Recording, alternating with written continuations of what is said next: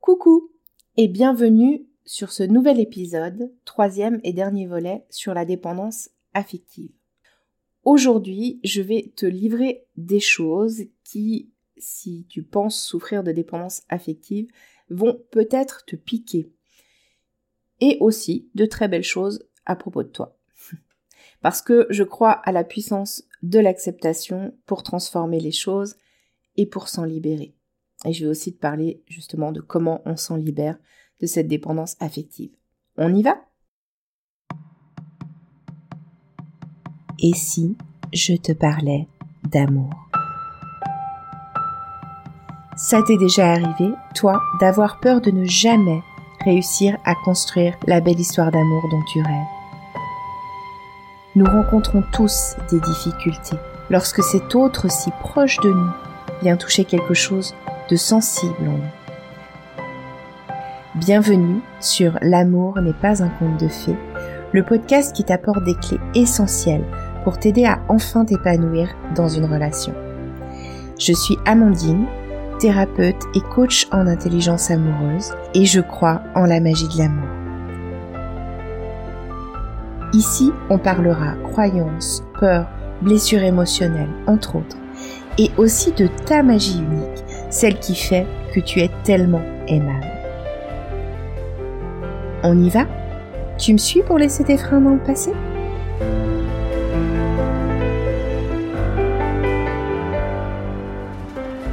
Alors je t'invite à écouter les deux derniers épisodes, 44 et 45. Ça te permettra d'avoir une vision hum, globale à propos de la dépendance affective. Parce que là, on va rentrer un peu plus sur, quelques détails et puis ensuite parler de comment on s'en libère. Mais je vais commencer donc par te parler des vérités qui piquent à propos de la dépendance affective. L'idée, c'est pas de se flageller avec ça, mais c'est de pouvoir se regarder en vérité. Meilleure solution, à mon avis, pour arriver à se libérer de nos schémas, parce que si on les voit pas, c'est compliqué de s'en libérer. Après, j'approfondirai sur comment s'en libérer. Je l'ai déjà dit au dernier épisode, j'ai moi aussi fait ce bilan il y a quelques années. Euh, moi aussi, il y a des choses qui m'ont piqué. Il y a des choses que j'ai eu de la peine à reconnaître au début parce que j'avais un peu ce syndrome de d'être la bonne personne. C'était important pour moi d'être une bonne personne. Et qu'en même temps, ces choses qui piquent, bah, ça faisait de moi quelqu'un de pas si bien que ça. Mais en réalité, il s'agit pas d'être bien ou pas bien. Il s'agit juste de regarder, comme je disais, avec sincérité, les mécanismes qu'on a euh, pour pouvoir aussi les observer quand ils, se passent, les voir quand ils arrivent, et puis euh, s'en détacher.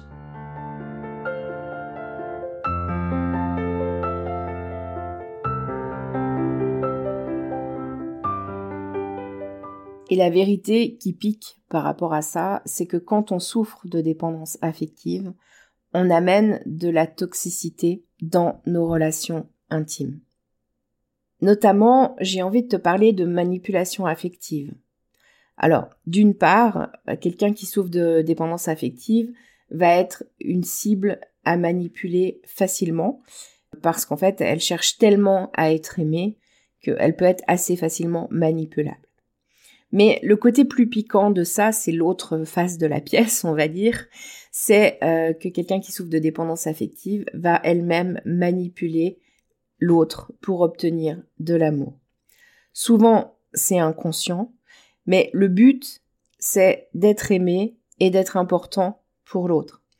Et pour ça, elle va, par exemple, pouvoir se montrer fragile ou sensible dans certaines situations. Par exemple, se mettre à pleurer pour éviter le rejet ou le conflit, ou tout simplement pour que l'autre s'occupe d'elle.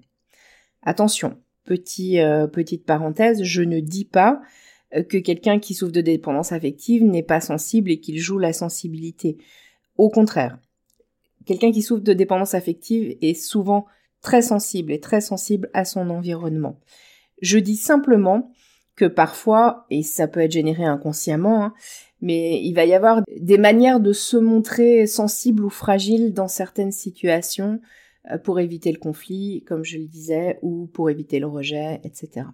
Une autre manière dont cette manipulation, elle peut euh, se manifester, euh, c'est que cette personne peut faire plein de choses pour l'autre pour lui faire plaisir, pour lui devenir indispensable. On s'en rend pas compte, hein. on peut même s'en défendre, et puis c'est pas parce qu'on cherche à faire plaisir à l'autre qu'on est dépendant affectif non plus. Mais par contre, en fait, on s'en rend compte quand euh, on va faire plein de choses pour faire plaisir à l'autre, et puis, par exemple, à un moment donné, on va se sentir frustré ou en colère, euh, du genre, euh, mais quand même avec tout ce que je fais pour lui ou avec tout ce que je fais pour elle. Donc ça, ça va être ce genre de choses-là qui va plutôt nous mettre la puce à l'oreille. Il y a là-dedans un mélange de colère et, de tristesse, et ce qui est terrible, c'est que ça vient réappuyer euh, sur le manque d'estime de quelqu'un qui est dépendant affectif, et qui va rappuyer sur le je ne suis pas assez bien pour qu'il ou elle euh, fasse telle chose pour moi, par exemple. Il y a aussi dans le fait de chercher à aider l'autre, euh, croire savoir ce qui est bon pour lui, par exemple, pour son bien-être, chercher à régler ses problèmes, lui dire comment il doit agir avec nous. Dans tout ça, il y a de la manipulation et en fait, il y a une recherche de contrôle de la relation pour se sécuriser. J'avais commencé à te parler de contrôle dans l'épisode précédent et j'avais pas détaillé. C'est pour ça que je pense que c'est important d'en parler à cet endroit-là. Donc, chercher à aider l'autre, à régler ses problèmes, à être là pour lui, à être très présente pour lui, à lui dire même comment agir avec nous, etc. C'est chercher à contrôler la relation pour se mettre en sécurité, pour se sentir en sécurité. Et au passage, le retour de, de bâton est quasiment là à tous les, à toutes les fois pas forcément à tous les événements, mais à la longue, forcément, le coup de bâton, il, va revenir. Parce que le contrôle, c'est une illusion. Savoir ce qui est bon pour l'autre, c'est une illusion aussi. Et bien souvent, l'autre, il va se sentir pressurisé. Soit il va finir par exploser, soit il va finir par partir. Et ça, ça va renforcer l'insécurité euh, initiale pour laquelle le contrôle avait été mis en place. Ça va aussi renforcer le manque d'estime de soi évidemment.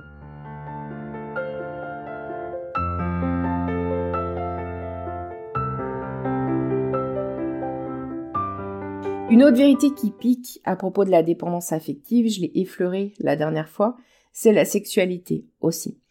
C'est-à-dire que certaines personnes qui souffrent de dépendance affective vont développer, je pourrais dire surdévelopper une, sexualité qui va être une sexualité dont cette personne se sert en fait pour séduire l'autre, pour être aimé. Si par exemple, je pense que si j'ai pas assez d'estime de moi pour penser que je suis quelqu'un d'intéressant qui peut être aimé, alors euh, je pourrais euh, tout miser sur la sexualité pour me faire aimer.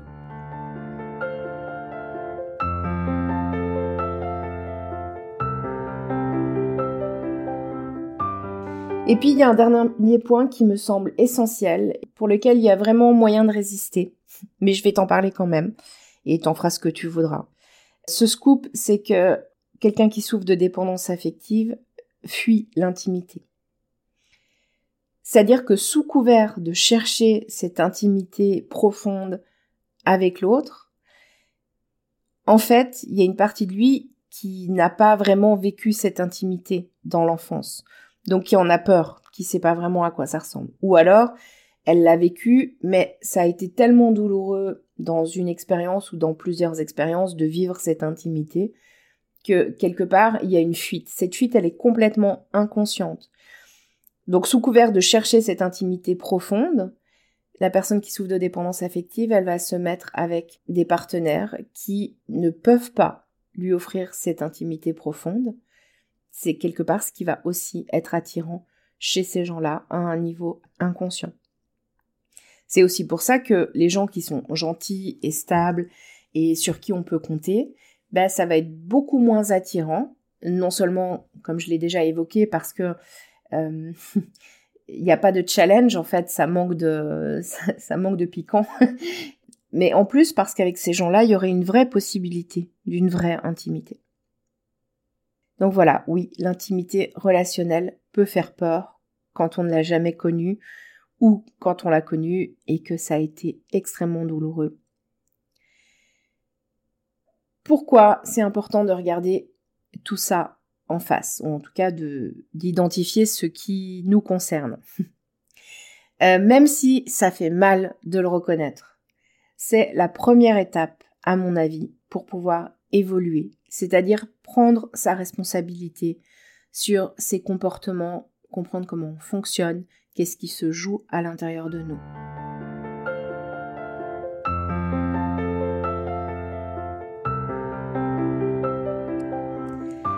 Alors, comment on s'en libère de cette dépendance affective?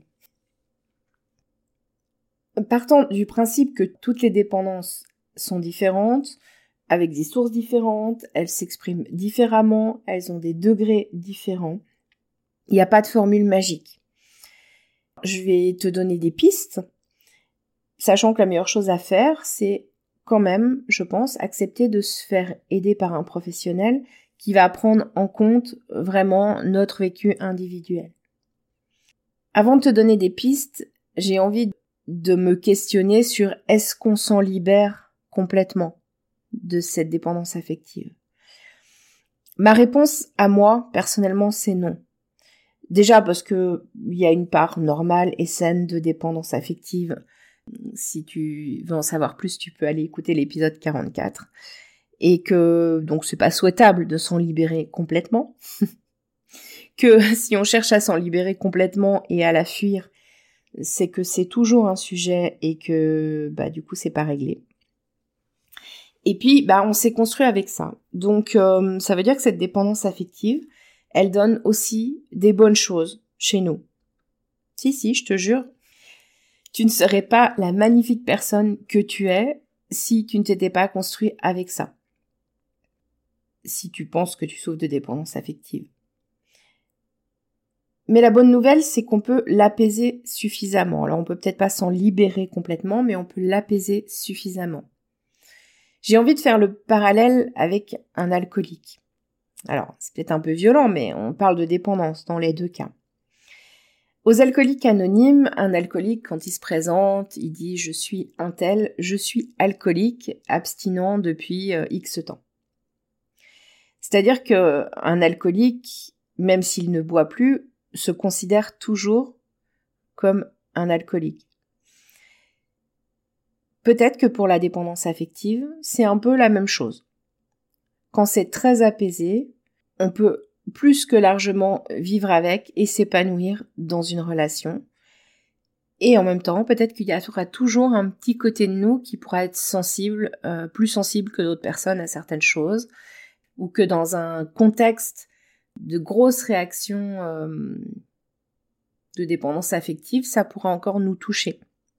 Moi, la question que j'ai envie de te poser, c'est qu'est-ce que, en admettant que tu, tu aies l'impression d'être dépendant affectif, j'aimerais te demander qu'est-ce que cette dépendance affective, elle fait de beau chez toi? Et puis pour ceux qui pensent ne pas être dans ce profil, vous pouvez vous poser la question qu'est-ce que vous pensez que être dépendant affectif ça fait de beau chez les gens?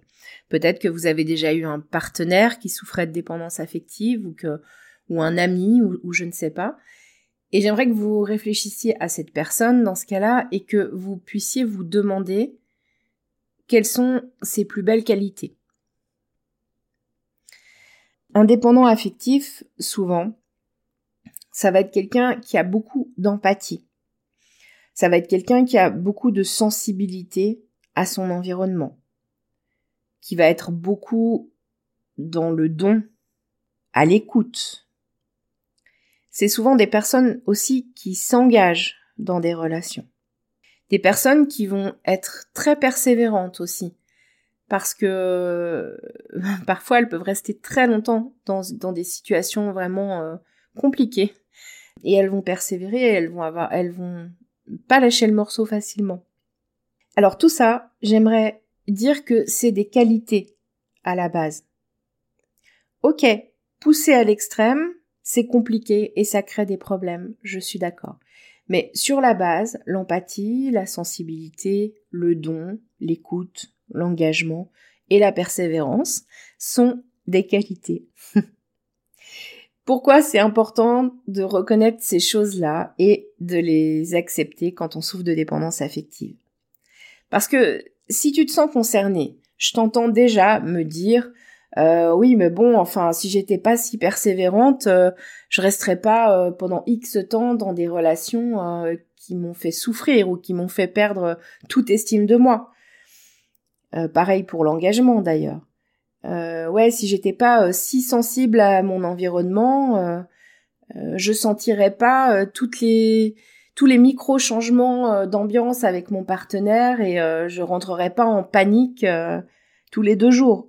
Oui, je suis d'accord avec toi. Mais je répète, sur la base, ce sont des qualités. Alors, la question qui est intéressante, je pense, à se poser, c'est que, en partant du principe que cette dépendance affective, elle fait des choses, enfin, elle fait ces choses-là de toi, si tu penses dans ce profil, est-ce que tu voudrais devenir une personne sans empathie, insensible, qui ne regarde que son nombril et qui ne s'engage dans rien?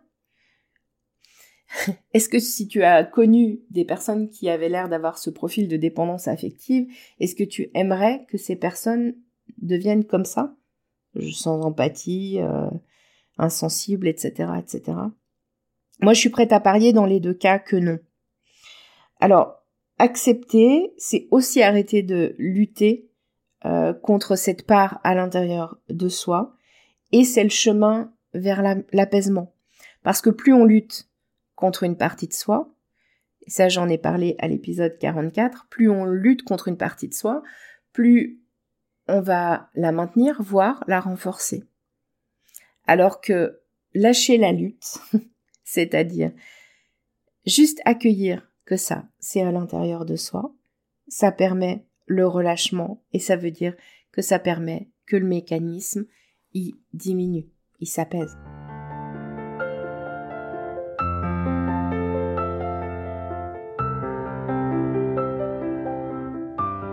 Donc en soi, comment on se libère de la dépendance affective ou en tout cas comment on l'apaise? Juste pour refaire le point sur euh, trois points que j'ai déjà mentionnés, mais pour remettre ici euh, ça dans le, sujet concret. Première chose, apprendre à se connaître, comment on fonctionne, être conscient du mécanisme, comment il s'active chez nous, euh, ce qu'il crée comme comportement, pourquoi il est là, et repérer les schémas récurrents dans les différentes relations ou même les schémas récurrents au sein d'une même relation. Ensuite, accepter que ça, c'est là, accueillir. Ce qui aide à accueillir, c'est de voir les belles choses aussi que ça fait en soi. On pourrait parler de aimer ses parts d'ombre. Tout ça, ça se fait pas en deux secondes, ok? Et puis, prendre sa responsabilité. L'autre n'est pas la cause de la souffrance. Il est le déclencheur. Et c'est même pour ça que je l'ai choisi. Tu le verras, tu peux, tu peux écouter l'épisode 45 ou réécouter si jamais. Le partenaire, il est recruté précisément euh, pour pouvoir venir déclencher ces choses-là. Donc, bref, ça n'a rien à voir avec l'autre et je suis la seule à pouvoir changer ça, même si je ne sais pas encore comment. Et ensuite, je pense que l'idée c'est de se remettre au centre de sa vie, puisque dans la dépendance affective, il y a une attention euh, accrue, voire euh, uniquement dirigée vers l'autre. L'idée c'est de rediriger son attention vers soi. Et par exemple, apprendre à connaître ses besoins, ses envies, ses limites, ce qui n'est pas forcément facile quand on a passé sa vie tournée vers l'autre, hein, ça demande un cheminement et apprendre aussi à les exprimer. Et quand on a peur du rejet, on fait quoi? Ben, on essaye quand même. on les exprime. Parce que, en fait, en vrai, quand on s'exprime et qu'on exprime qui on est, on est rarement vraiment rejeté. Et puis quand on l'est, j'ai envie de te dire, bah peut-être qu'on n'est justement pas face au bon partenaire. C'est peut-être ce partenaire que qu'on a recruté justement euh, pour venir déclencher les choses sur la dépendance affective. Quand on exprime vraiment qui on est, ses limites, ses besoins et ses envies, on peut aussi se donner l'occasion d'être aimé vraiment pour qui on est. Ça, c'est important, non? Bon, ensuite, apprendre à se donner de l'importance à soi, c'est-à-dire créer une belle relation avec soi et surtout la maintenir même quand on rencontre quelqu'un et qu'on se met en couple. Ça, ça doit devenir la priorité. Vouloir guérir pour être heureux et plus pour rencontrer quelqu'un. Accueillir l'enfant en soi aussi qui a besoin d'amour et de sécurité. Et puis se dire que l'autre me fait miroir. Si l'autre ne me respecte pas, c'est que je ne me respecte pas. Et si l'autre m'abandonne ou que j'ai le sentiment qu'il m'abandonne, c'est que je me suis a priori moi-même déjà abandonnée depuis un bon moment, par plein de manières différentes. Donc se faire passer en priorité me semble être la priorité euh, pour euh, pouvoir euh, progressivement se libérer de la dépendance affective. Je dis progressivement parce que ça ne se fait pas en un jour, c'est un chemin. Mais imagine si chaque jour, et ça c'est pas que pour la dépendance affective, hein, ça va pour tout, mais si chaque jour on fait une toute petite chose pour changer un mécanisme qu'on a, etc. Imagine où on en est dans un an. C'est assez incroyable quand on y pense. Et puis, accepter de se faire aider. Accepter de se faire aider, c'est hum, prendre un engagement vis-à-vis de soi-même. Et je pense que rien qu'en soi, c'est une très bonne chose pour apaiser la dépendance affective. Là où on a d'habitude plutôt tendance à prendre de l'engagement, euh, envers les autres que envers soi-même. Je voudrais revenir sur le fait de dire euh, se mettre en priorité. Je vais te parler à toi comme si toi qui m'écoutes, tu penses souffrir de dépendance affective. Te mettre en priorité. Non, ça fait pas de toi un égoïste ou une égoïste. Non. Parce que tu dois comprendre ça. Quand on souffre de dépendance affective et que on s'en rend pas compte, mais qu'on va donc manipuler l'autre pour obtenir son amour, en fait, on va le manipuler parce qu'on a besoin de son amour, euh, parce qu'on a besoin de se, de s'estimer plus ou de sentir qu'on a de la valeur. Et euh, on a aussi peut-être besoin qu'il ait besoin de nous. Et en fait, quand on fait ça, sous couvert de penser à l'autre, tout ce qu'on essaye de faire, c'est remplir notre propre besoin, de se sentir aimé, en sécurité, estimé, etc. Euh, la réalité, c'est que c'est peut-être ça l'égoïsme, en fait. Alors que quand tu te fais passer en priorité, que tu apprends à t'écouter, que tu apprends à écouter tes besoins et à les remplir en partie par toi-même, ton estime de toi, de, toi, oui, de soi, elle, sera alors tellement alimentée déjà par toi que tu pourras vraiment t'intéresser à l'autre. Autrement dit, moi je pense que se faire passer en priorité, c'est vraiment tout le contraire de l'égoïsme, en vrai. Pour finir cet épisode, je vais juste te partager mon expérience par rapport à ça.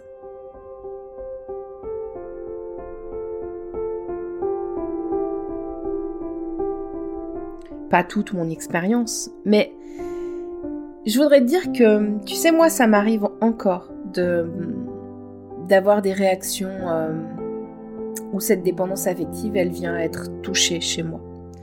La différence, c'est que aujourd'hui, je peux la reconnaître, je peux reconnaître le mécanisme et je peux le reconnaître comme un mécanisme, c'est-à-dire que c'est un mécanisme qui est en moi, mais qui n'est pas moi. Et puis, je sais que quand ça réagit comme ça, c'est pas l'adulte Amandine que je suis aujourd'hui qui réagit parce que l'adulte que je suis aujourd'hui, elle, elle a compris le mécanisme, le fonctionnement, elle sait très bien comment ça se passe et elle peut rationaliser.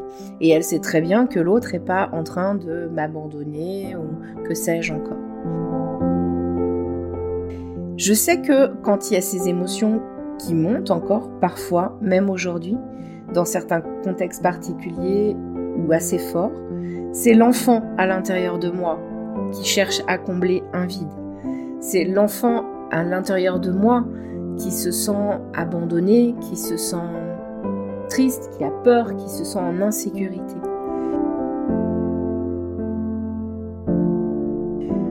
Alors, cet enfant, je peux la rassurer.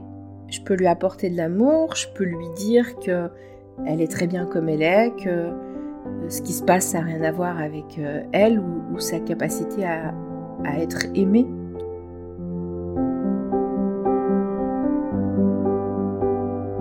Tu sais, ça fait dix ans que j'ai identifié ça chez moi, enfin que j'ai commencé en tout cas, parce que je l'ai identifié encore plus clairement il y a 8 ans et encore plus clairement il y a 5 ans.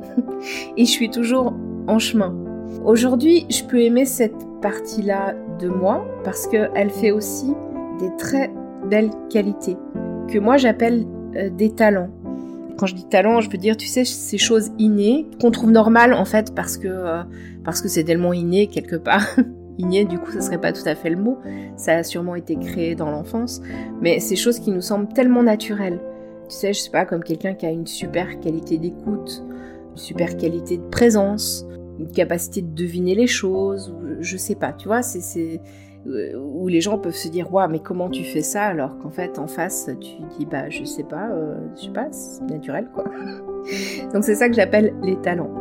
Et euh, cette dépendance affective avec laquelle je me suis construite elle fait aussi mes talents sur ma capacité d'écoute justement sur ma capacité d'empathie d'écoute au-delà des mots souvent je, suis face à quelqu'un et, je sens à quel endroit euh, ça bloque ou à quel endroit ça va pas, même si la personne elle me le dit pas et que parfois elle me le dit pas parce qu'elle en est pas encore consciente.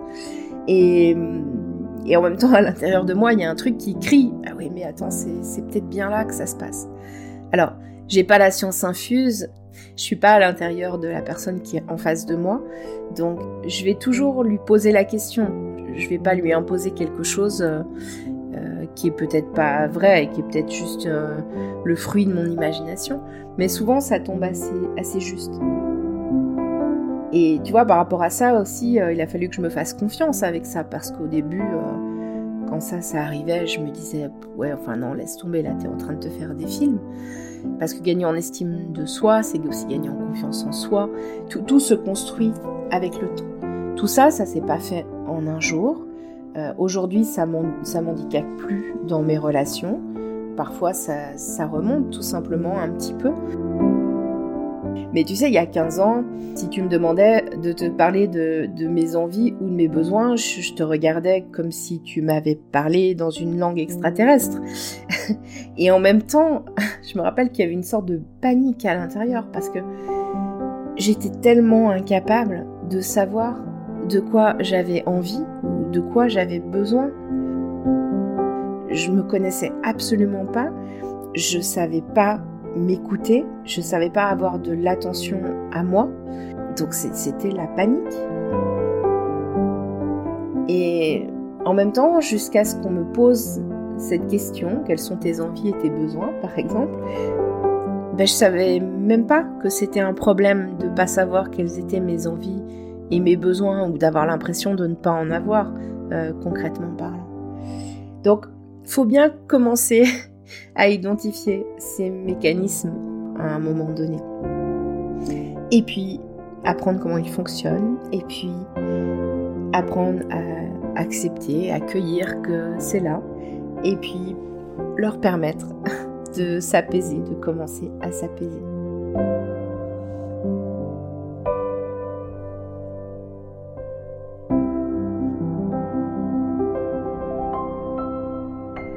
Donc pour apaiser cette dépendance affective, se remettre au centre de sa vie, se responsabiliser sur ses comportements.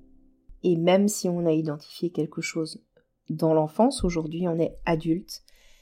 Et la responsabilité émotionnelle, c'est OK, et qu'est-ce que je décide de faire de ça? C'est un chemin, et c'est un chemin que je trouve personnellement extrêmement gratifiant à partir du moment ou je sais plus qui disait ça, on, aime le processus plutôt que le résultat. Et, euh, et je trouve que c'est un chemin passionnant et, et ouais, et très très gratifiant. Je vais te préparer une checklist sur la dépendance affective. L'idée, ça puisse être que si tu as un doute, tu puisses faire le point, voir si tu te reconnais dans, dans combien de ces paramètres tu te reconnais, etc. Alors au moment où je t'enregistre cet épisode, je sais pas encore si j'aurais réussi à te faire cette checklist pour le jour de la sortie de l'épisode. Mais en tout cas, dès qu'elle sera prête, qu'elle soit prête le jour J ou que ce soit un peu plus tard, tu la trouveras dans les notes d'épisode. Alors si ça t'intéresse, tu pourras aller cliquer sur le lien et la télécharger.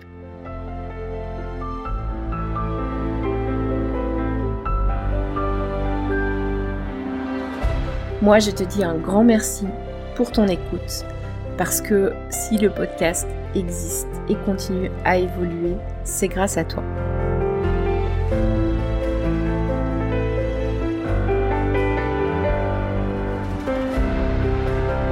Et je te dis à la semaine prochaine pour un nouvel épisode dans lequel cette fois je te parlerai des six besoins fondamentaux, en amour évidemment. je te dis à la semaine prochaine. Bye bye